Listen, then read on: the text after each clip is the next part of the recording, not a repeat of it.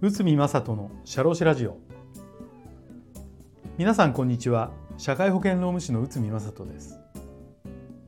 この番組では私内海が日常の業務や日常のマネジメントで感じていることをお話しします。今回は退職理由を解雇にしてほしいと言われたらこちらを解説いたします。社員が退職する場合退職理由を自己都合ではなくて解雇にできませんか？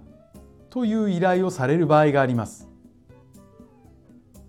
具体的な手続きとしては離職票の退職理由の欄に解雇と記載してほしいということです。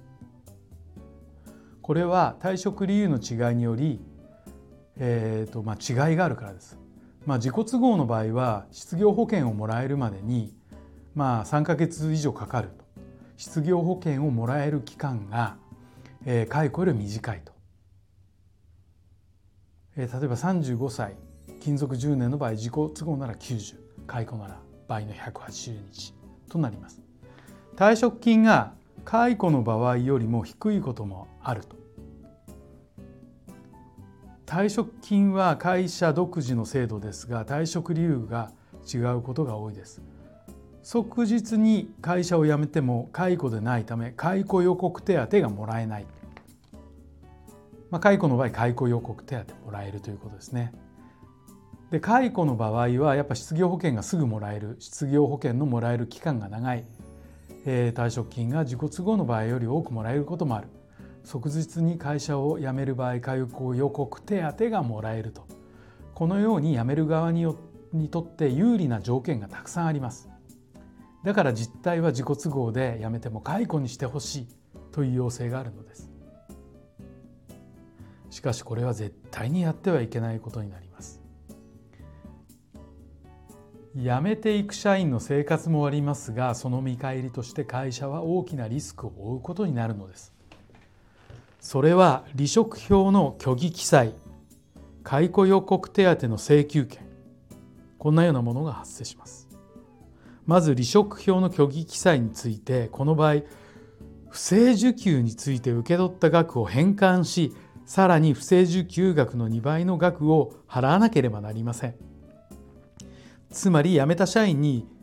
3倍返しのリスクがあるのです。これは辞めた社員の問題に限らず会社の責任にも関係します。責任の所在を争う場合裁判となる可能性が高いからです。それで、えーと、解雇予告手当の請求権についてもです。実際は本人のために行ったとしても形式上は解雇です。だから離職票の退職理由欄に解雇と記載があれば解雇予告手当が法的にもらえることになります仮に本人が離職票を持って労働基準監督署に飛び込んだら1ヶ月分の給料相当の額の解雇予告手当を支払いなさいとなるのですもちろんこの問題は1人に限ったことではなく2人3人と続いてしまうことはよくあるのですなぜなら辞めていく社員が在職者にこの話をするからです。そうなると次に辞めていく社員は自分も解雇にしてもらおうと期待するからです。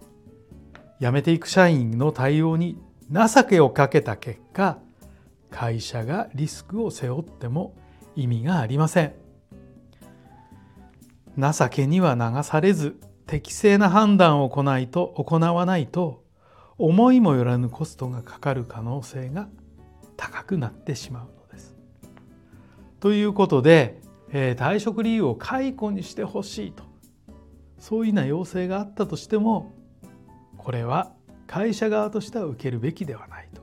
いうことになります。はい、えーと、今回もお聴きいただきありがとうございました。